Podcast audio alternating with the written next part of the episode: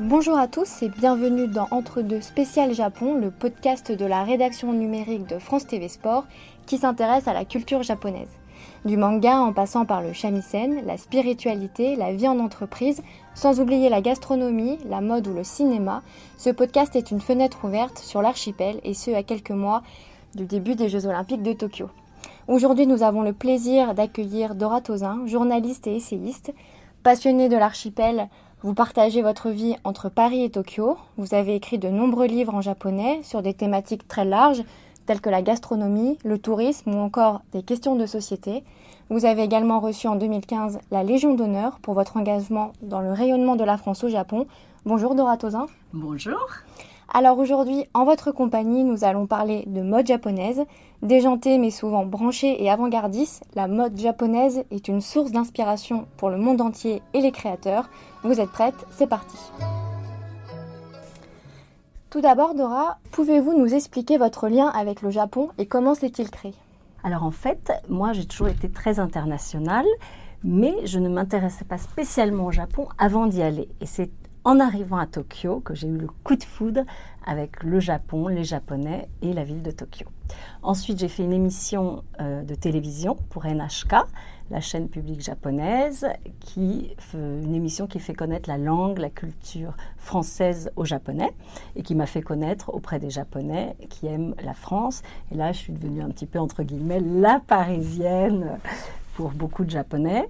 Et ensuite, j'ai écrit de nombreux livres euh, sur euh, différents thèmes, en particulier sur la femme, sur l'esprit français, etc. Et donc, je suis, comment dire, je, me suis imprégnée directement du Japon en y vivant. Vous voyez, c'est pas forcément en étudiant, quoi, c'est en étant avec les Japonais, en vivant au Japon, en parlant japonais assez vite. Euh, à l'oral en tout cas, et que j'ai eu ce, coup de foudre au début qui s'est transformé en, une forme d'amour et un besoin. Maintenant, euh, je, je, dirais, je suis presque moitié japonaise et je partage maintenant mon temps entre Paris et Tokyo, en étant toujours basée, bien sûr, principalement à Tokyo. D'accord. Alors, on va parler un peu de mode avec vous. Euh, la mode tokyoïte est souvent pionnière et a de nombreuses fois influencé les couturiers du monde entier et les tendances planétaires. Euh, comment cela s'explique-t-il? Alors, ce qu'il faut peut-être dire au début, euh, je pense, c'est que la mode ou le, vêtement pour les Japonais était très important. C'est-à-dire qu'au Japon, la forme est souvent même plus importante, je dirais, que le fond. C'est-à-dire que ce soit pour euh, les emballages, que ce soit euh, pour euh, la vie en société, etc. Donc le vêtement lui-même joue un rôle très très important parce que c'est ce qu'on voit en premier. Et comme le japonais est très, à la fois très soucieux, un petit peu parfois un peu inquiet et, il ne vit que par ça, que par le regard de l'autre et des autres, je pense qu'il faut bien euh, dire aux auditeurs cette importance du, regard de l'autre sur son vêtement et sur sa personne. Voilà.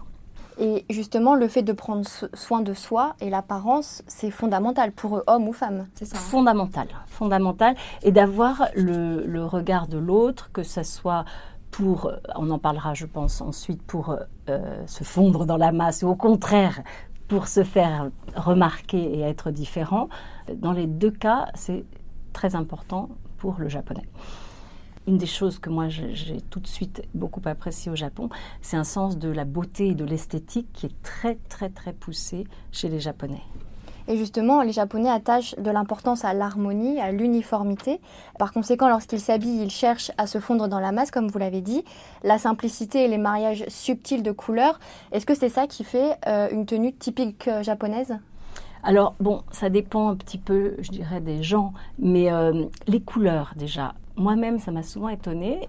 Quand on regarde l'histoire du vêtement japonais, bien sûr, il y a le kimono, avec souvent des couleurs incroyables et très vives, des verts, des rouges, couleurs très vives.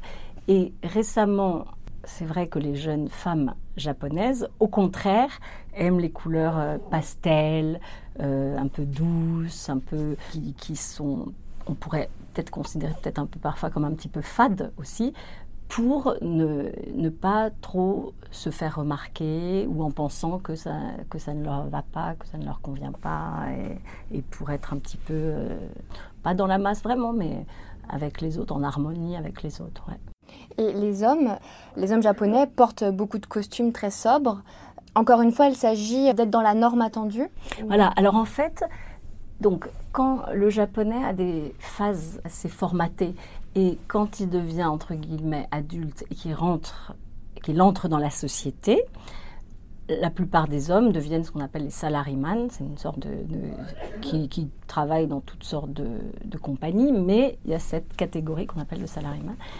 Et la tenue vestimentaire est très très conformiste et de plus en plus puisque maintenant on n'a ni cravate ni veste et ça il reste le pantalon souvent gris ou noir et la chemise blanche très bas de gamme souvent qui, et, le salarié ne veut surtout pas dépenser pour son, pour son look justement.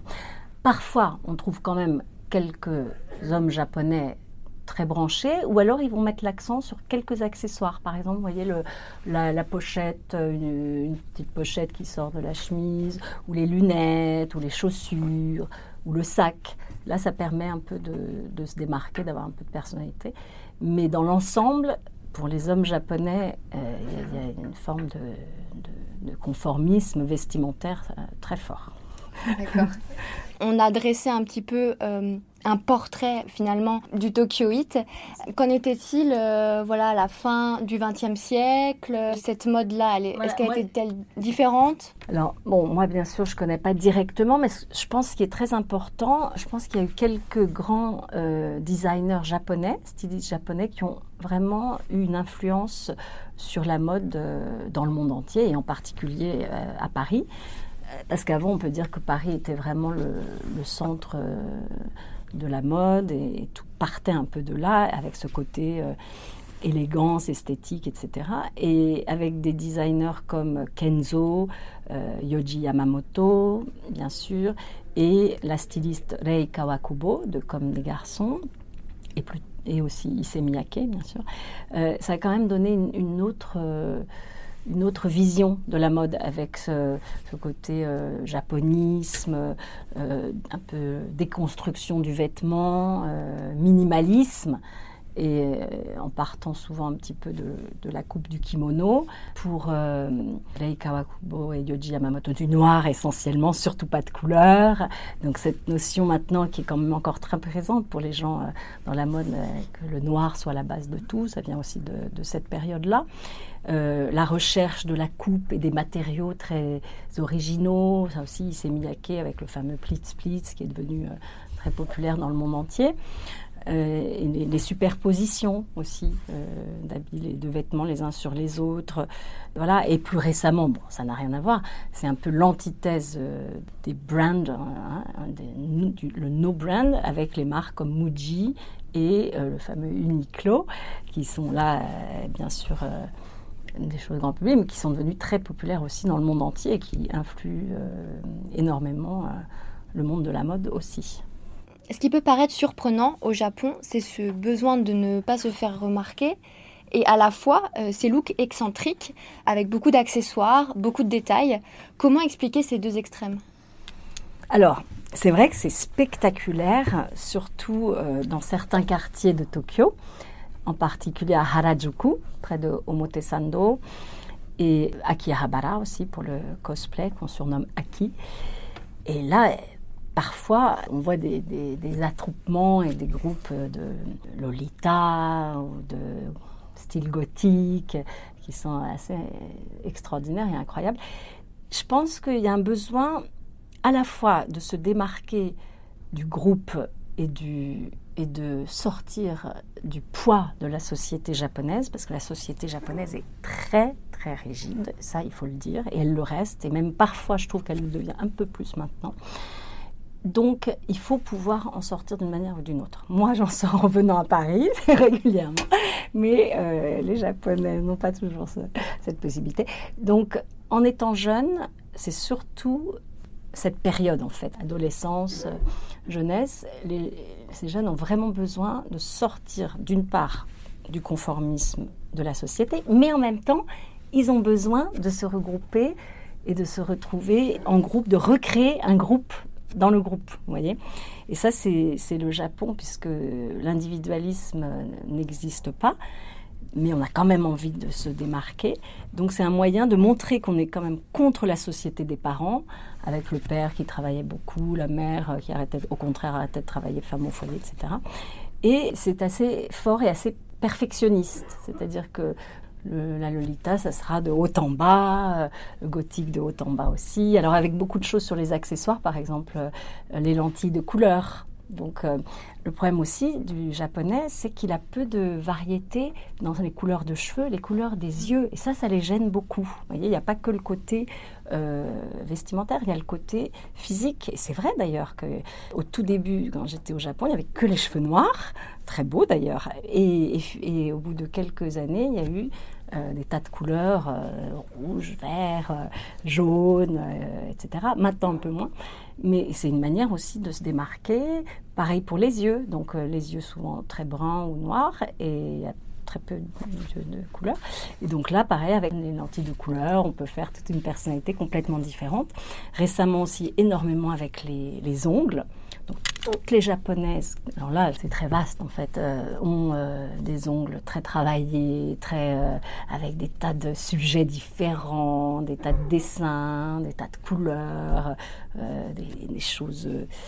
c'est très très original le monde des ongles. Ça permet aussi d'être un petit peu anticonformiste tout en étant parfois plus, plus classique sur certains points. Je connais pas mal d'amis journalistes qui sont qui vont pas s'habiller euh, comme Lolita, mais qui auront leurs ongles incroyables et qu'elles changent tous les mois et ça leur fait leur petit bonheur euh, du mois ou un truc comme ça. Mais pour revenir au, mode kawaii en particulier, je pense qu'il y a tout le côté un peu enfantin aussi. On, cherche à, rester enfant, et, moi-même j'y ai pris goût d'ailleurs. Parce qu'en en fait, euh, on a besoin d'avoir de, ces petits gadgets, des ah, kawaii Et ça, fait partie de, ce côté euh, voilà, mignon, enfant, qui peut paraître un peu puéril, c'est vrai, mais en même temps qui est très euh, agréable aussi. Et tout le monde, alors là, à tout âge d'ailleurs, a par exemple à son sac à des tas de, de petits gadgets, de petites choses qui pendent. Moi, c'est juste un, mamori, ça c'est un porte-bonheur euh, d'un temple, mais euh, souvent, il y a au moins 3-4 euh, trucs avec un petit nounours, un petit ceci, un petit cela.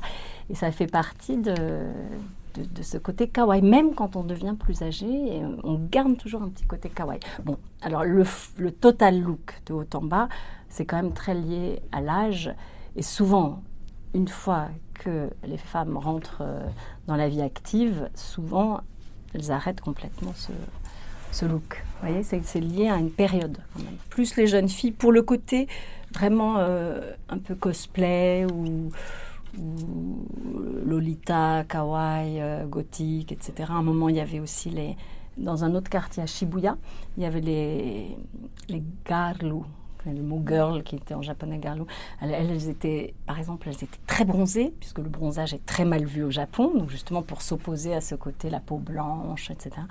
Et avec des, des, des robes très courtes, des talons qu'on pensait très hauts. Et là, c'était exclusivement féminin, par exemple. Est-ce que c'est un peu les Barbie à l'occidental, ce genre Oui, ouais, ouais, tout à fait. Barbie à l'occidental, complètement. Donc là, il n'y a, pas beaucoup d'hommes. Mais euh, les hommes, ça sera plus... Euh, alors, soit euh, certains personnages de manga, là il y a des hommes qui s'identifient, qui se, c'est plus du cosplay, ou alors euh, plus récemment, je trouve, alors ça c'est plus récent, un look très fashion, quoi, très. et là il y, a, de plus en plus de jeunes japonais qui s'habillent très bien, de manière à la fois personnelle, originale, toujours en faisant assez attention aux marques quand même, quel que soit le, le niveau des marques, mais en étant très perfectionniste, tout est bien pensé, très travaillé, etc. Là, je trouve que les hommes ont, euh, fait beaucoup de, progrès de, ce côté-là. Et sur leur look en général, d'ailleurs.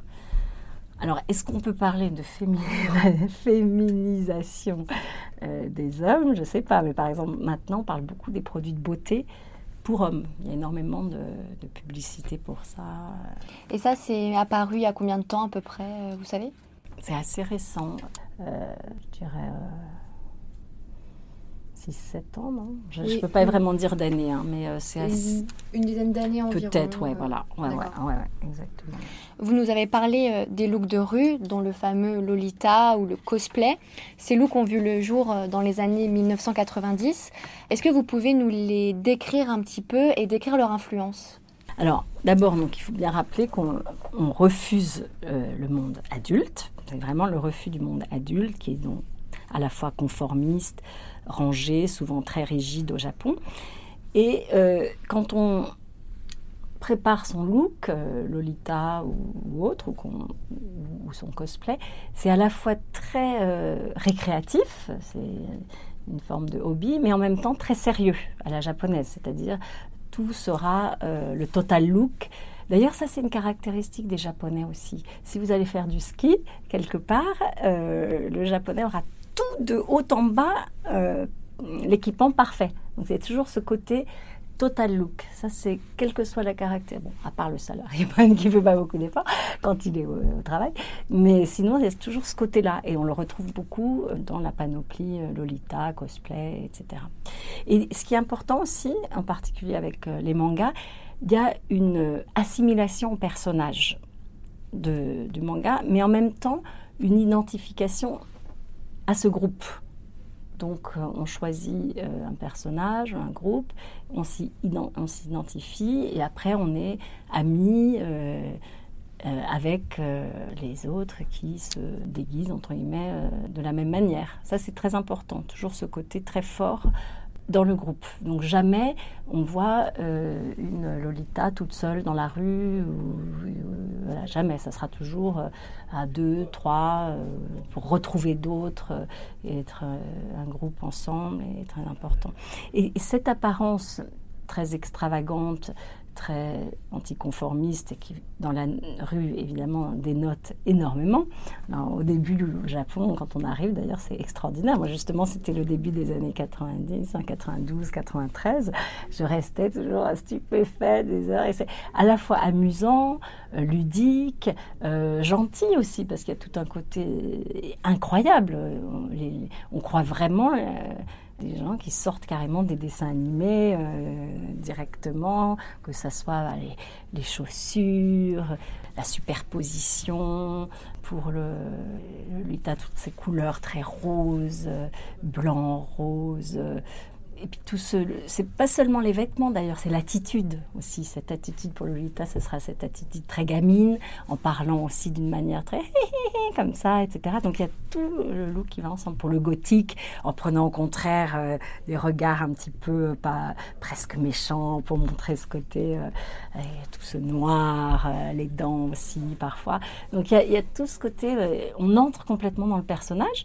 Et les gens euh, autour, d'ailleurs, dans la rue, soit font pas attention, comme les Japonais la plupart, soit au contraire sont assez euh, un peu admiratifs, ou elles, adorent être prises en photo énormément. Donc il y avait tout un jeu comme ça. Et en même temps, cette apparence, ça leur donne, je pense, une sorte de, parole, un moyen d'exprimer euh, son identité, qui, je le rappelle, est très très difficile au Japon et qui reste très difficile. Il y a une forme de dire, de manque de confiance en soi. Euh, et l'éducation fait que on ne peut pas s'exprimer, on ne peut pas donner son opinion, on n'est pas habitué en fait ni à montrer ses sentiments, ni à donner son opinion, ni à être soi-même une individualité. Donc, d'ailleurs, c'est ce que j'essaye d'exprimer dans mes livres. il faut essayer de vivre plus en faisant ce qu'on aime, euh, en étant plus euh, soi-même, euh, en essayant de ne pas faire attention au regard des autres. Mais ça reste très difficile dans la société japonaise. Donc, c'est vrai qu'avec ces, ces looks à la fois parfois très provocateurs, très enfantins, et avec ce phénomène d'identification, personnage de manga, etc., on, est un peu dans une bulle, dans un autre monde, pas euh, dans cette société très conformiste, et, on, s'en échappe quoi, pendant quelque temps. Et c'est vrai que ce qui est amusant aussi, je trouve, c'est de voir que, par exemple, dans le train, souvent elles prennent le train déjà tout habillé, tout costumé pour aller à un endroit, et personne ne, bronche, me regarde de manière extraordinaire. Et parfois, c'est vrai qu'il y, a des, looks extraordinaires, ou habillés tout en chat, ou, vous voyez.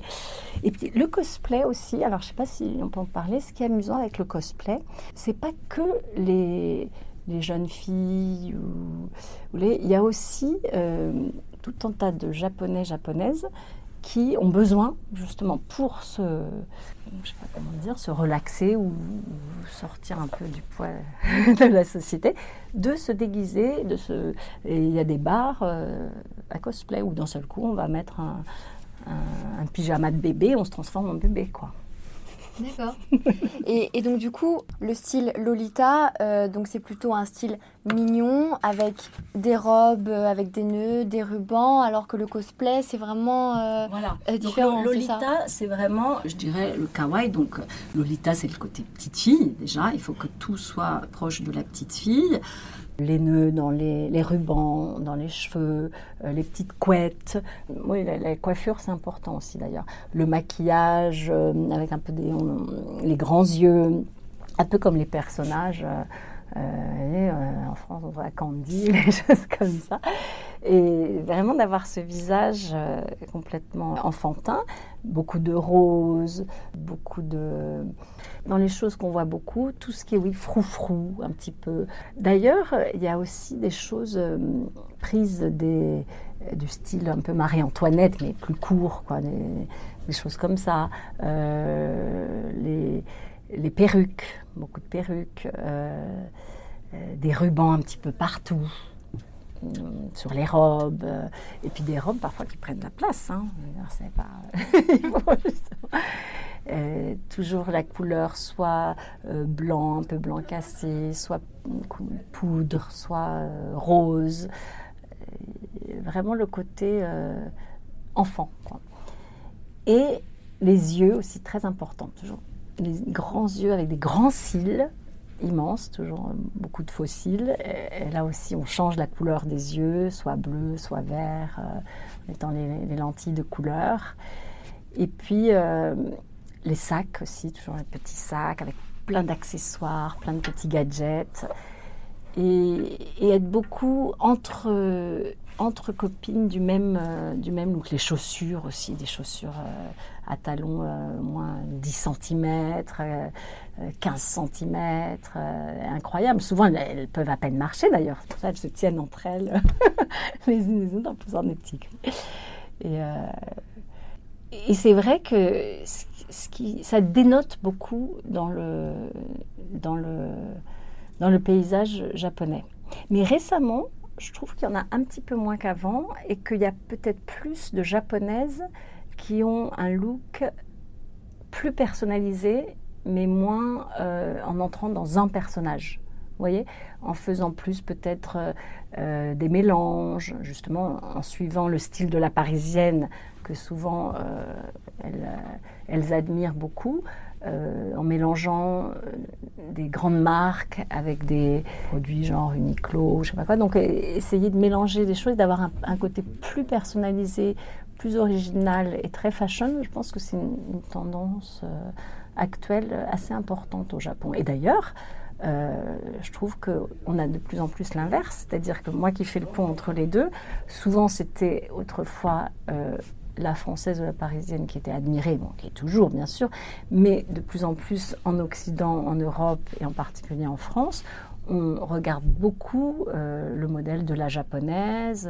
à la fois son style de beauté, d'accessoires euh, et de mode aussi, je pense.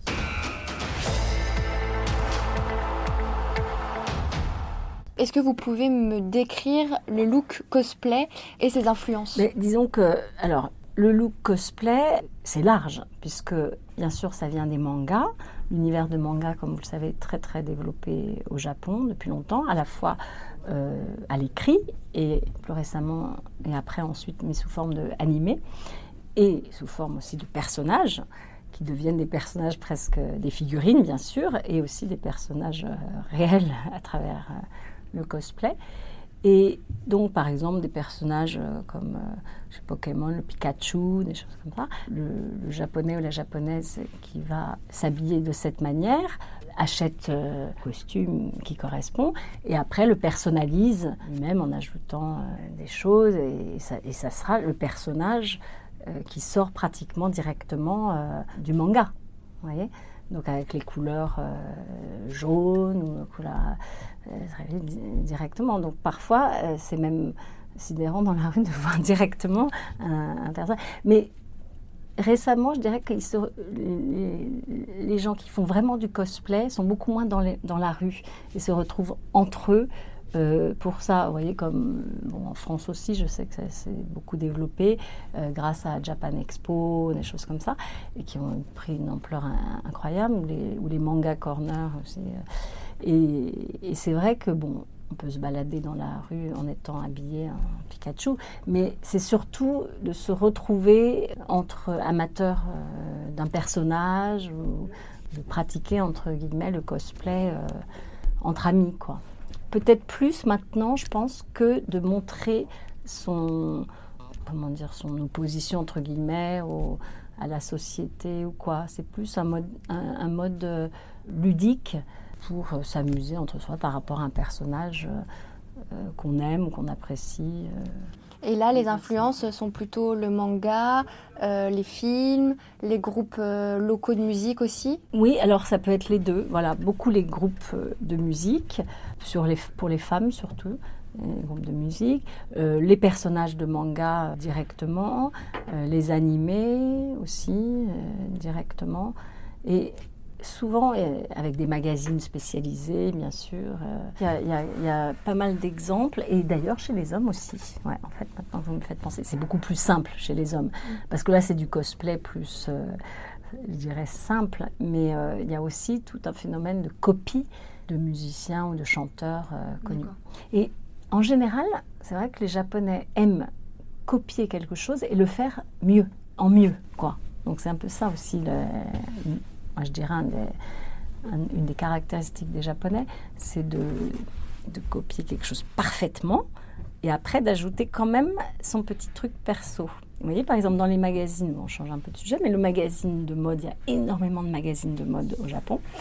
Et dans les magazines de mode, il y aura toujours le look, euh, mais, total. Et la, et la lectrice voudra ira dans le magasin et voudra exactement acheter euh, ce qu'il y a dans le magazine, le haut, le bas, etc. Mais après, elle ajoutera quand même son petit truc perso. Mais il y a toujours cette base de copier. Ça, on le retrouve aussi beaucoup dans le, cosplay. Mais cosplay, comme le dit son nom, il y a play. Voyez? Donc c'est comme un hobby, en fait. Hein. C'est une manière de s'amuser plus que, que de s'habiller, je pense. Vous nous avez parlé du kawaii tout à l'heure, qui signifie mignon. Kawaii. Kawaii.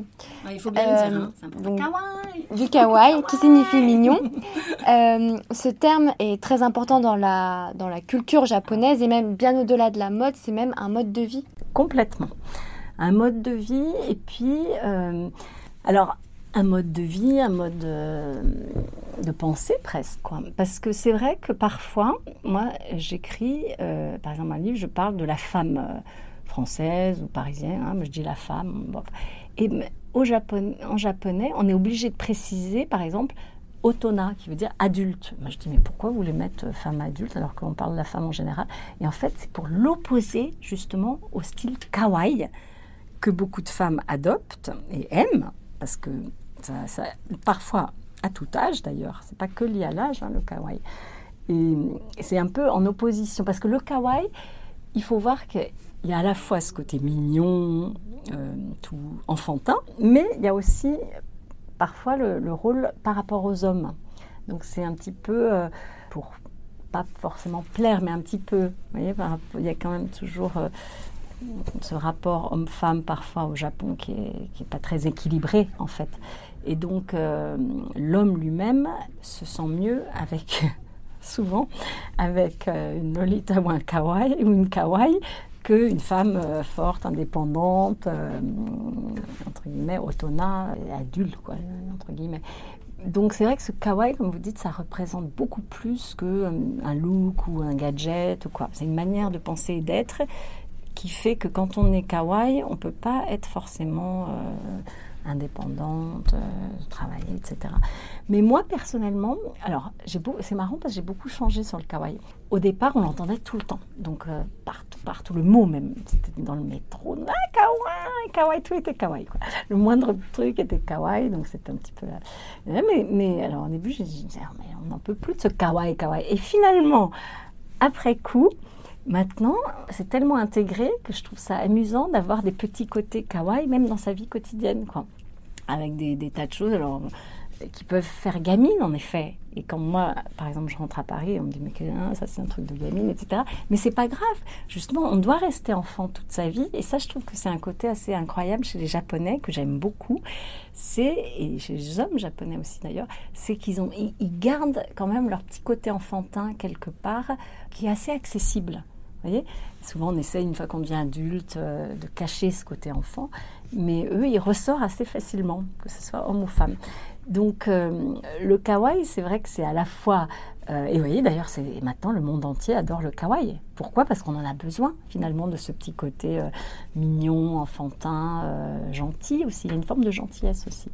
Et petit aussi. Il faut voir que les Japonais aiment bien tout ce qui est petit comme c'est un pays où il n'y a pas beaucoup de place, que ne sont pas très grands, pas...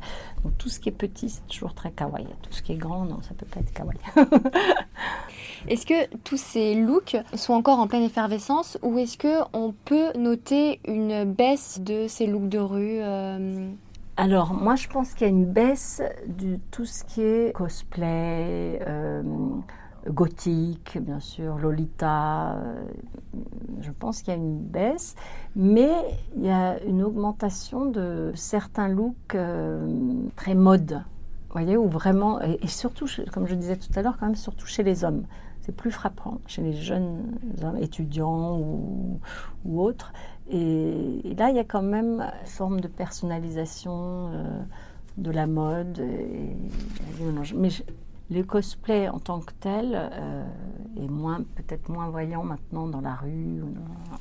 Juste une parenthèse, euh, il n'y a pas une Halloween plus incroyable que à Shibuya puisque bon, ça c'est une nuit bien sûr, mais euh, les déguisements et les, cosplays justement sont tellement incroyables. Je crois que dans le monde entier, il n'y a pas de Halloween plus extraordinaire que celle qui est fin octobre dans le quartier de Shibuya.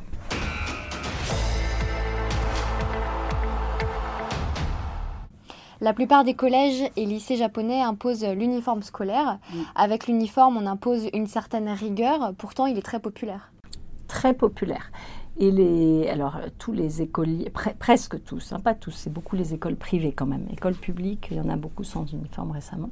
Mais euh, quel que soit l'âge, euh, parfois, vous avez des petits enfants, c'est incroyable, avec en plein hiver le short, euh, le cartable très spécifique, le cartable japonais, avec des tas de choses qui portent d'ailleurs, qui se baladent tout seuls dans le métro, parce que là-bas il y a une grande sécurité, et euh, on les croirait sortis d'un film euh, des années 50, tel quel, quoi. Ça n'a pas changé du tout. En plus, l'uniforme n'a pas changé depuis très longtemps, surtout les petits garçons.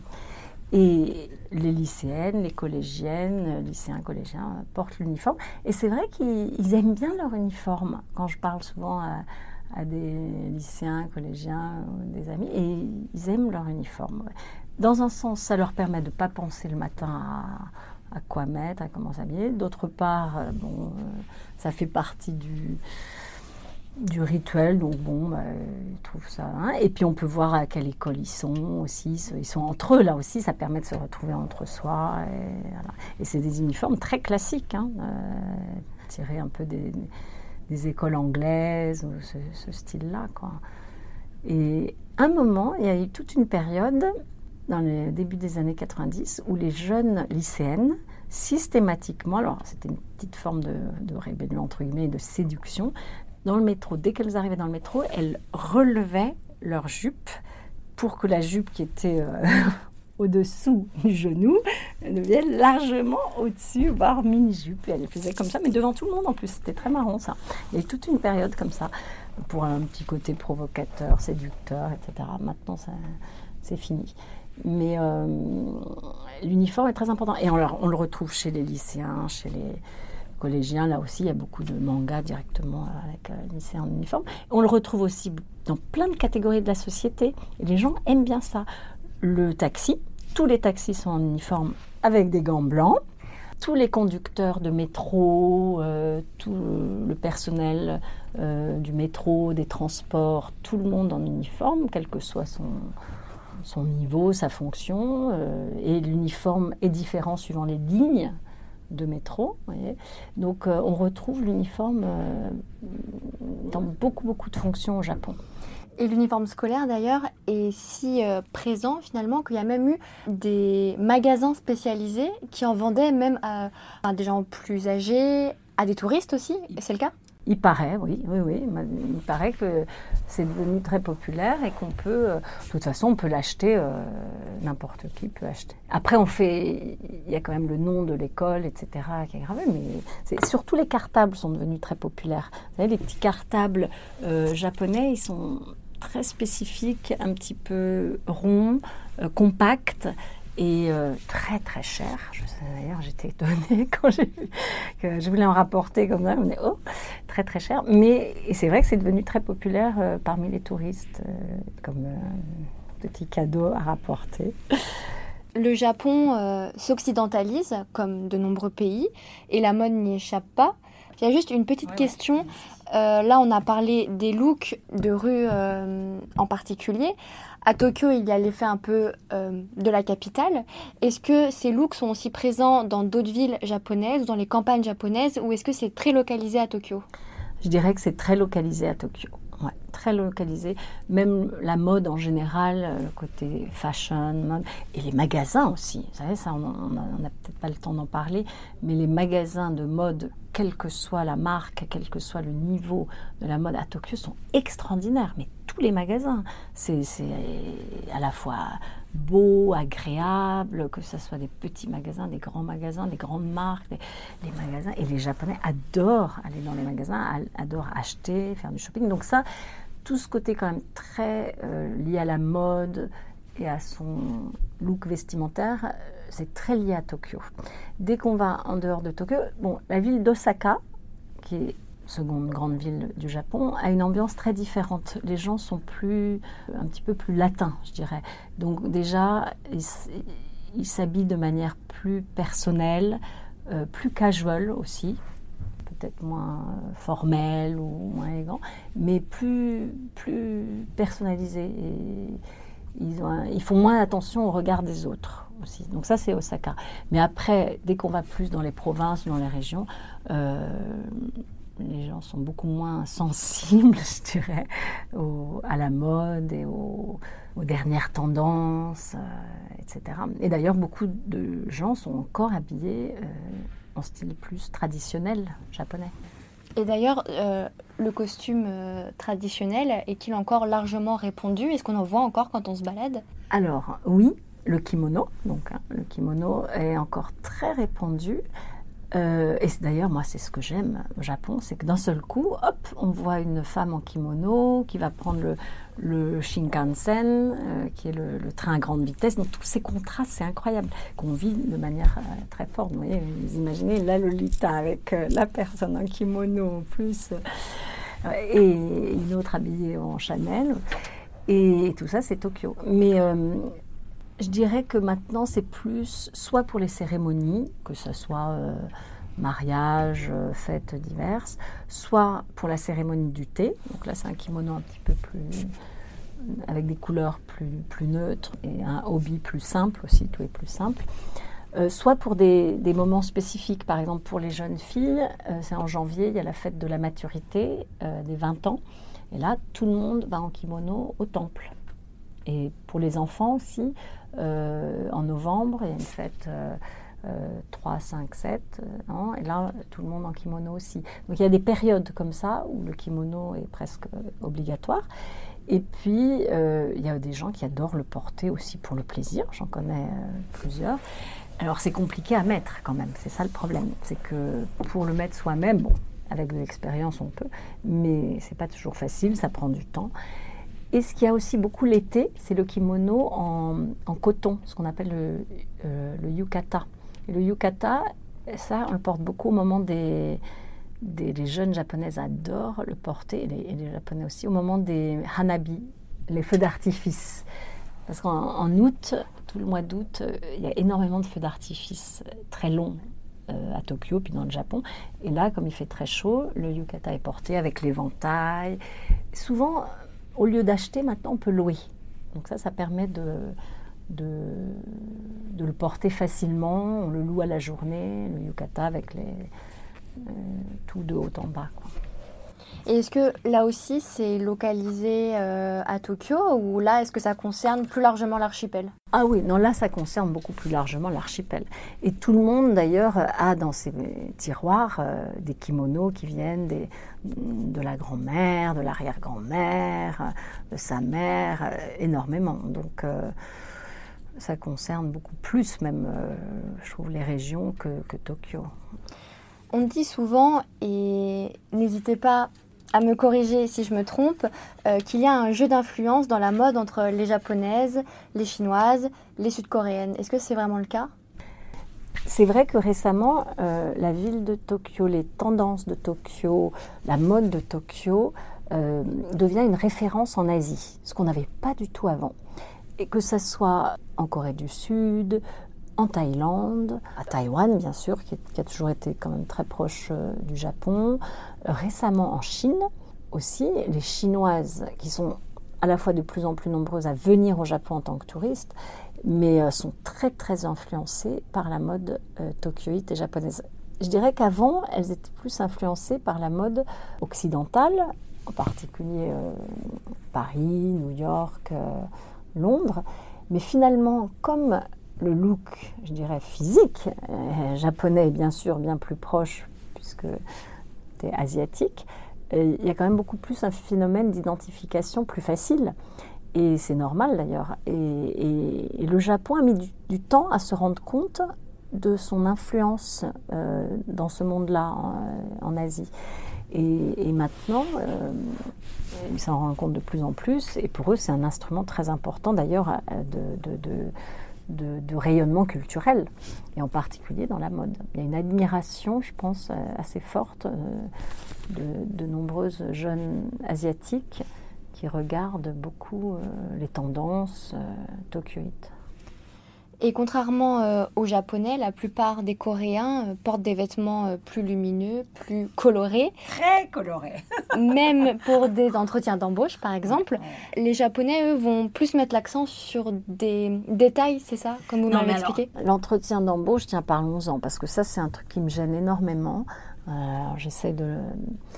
Bon, bref, ça me gêne énormément. C'est que l'entretien d'embauche, en fait, au Japon, euh, quand on est à l'université, pendant qu'on est dans sa quatrième année d'université, on doit déjà passer ses entretiens d'embauche pour le job qui sera tout de suite à la fin de l'université, un an avant.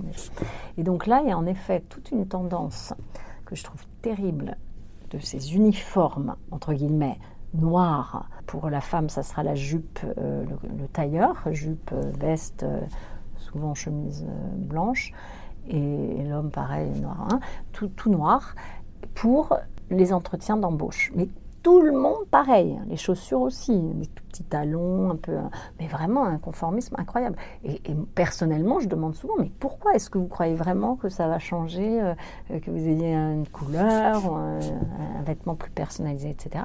Mais comme personne ne le fait, et on ne peut pas se démarquer, quoi, c'est toujours le problème, et que comme la société et les compagnies restent quand même très conformistes euh, dans l'ensemble, il y a toujours cette peur de se faire remarquer, d'être différent. Et ça, c'est quand même le gros problème de la société japonaise. Alors, les Coréens ont d'autres problèmes, mais ils n'hésitent pas à mettre des couleurs très très vives euh, à tout moment.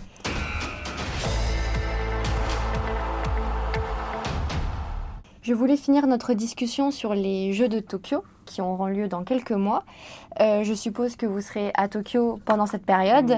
Est-ce que vous allez soutenir plutôt les Français ou plutôt les Japonais ah. Pour moi, c'est toujours difficile parce que je suis souvent d'ailleurs dans ce cas-là. Et euh, les deux, bien sûr, bien sûr. Moi, je, je reste toujours euh, une grande supportrice des Français, quoi qu'il arrive. Mais mon pays d'adoption, c'est quand même le Japon. Et je suis d'ailleurs très très contente euh, que les Jeux aient lieu à Tokyo en 2020 et ensuite à Paris en 2024. pour, vous, c'est vraiment extraordinaire. extraordinaire. Moi qui dis j'ai toujours le pont entre Paris et Tokyo, euh, là c'est pour moi c'est extraordinaire et parfait. Donc euh, j'espère que ce sera des moments incroyables, extraordinaires. Et les Japonais mettent aussi beaucoup l'accent sur le côté culturel. Ils veulent pas du tout que ce soit des jeux seulement sportifs. Ils veulent vraiment que ce soit des jeux culturels. Et d'ailleurs, j'ai été euh, embauchée entre guillemets par la ville de Tokyo pour faire une petite vidéo sur la culture euh, à Tokyo pour essayer, il demande à pas mal de personnalités aussi de montrer la diversité euh, culturelle de Tokyo. Et je pense qu'il y aura aussi un grand, un grand effort là-dessus pour montrer la culture japonaise euh, au monde entier qui sera là à ce moment-là. Est-ce que c'est déjà l'effervescence à Tokyo? Est-ce qu'on a hâte euh, que les Jeux arrivent? Ça commence, oui, oui, oui. Là, ça commence à être euh, l'effervescence. Bon, il y a à la fois la hâte et un petit peu la hantise par certains côtés. Ce qui fait toujours un peu peur, c'est la chaleur, parce qu'il fera très, très, très chaud à ce moment-là. Mais bon, ça c'est comme ça. Et oui, ça y est, on est, on est dans l'ambiance là. Merci beaucoup Dora Tozin de nous avoir fait partager votre passion pour le Japon et de nous avoir aidé à mieux comprendre l'importance de l'apparence et de la mode sur l'archipel nippon. Moi je vous dis à la semaine prochaine pour un nouvel épisode d'entre-deux spécial Japon. D'ici là, portez-vous bien, sayonara. Sayonara, matane.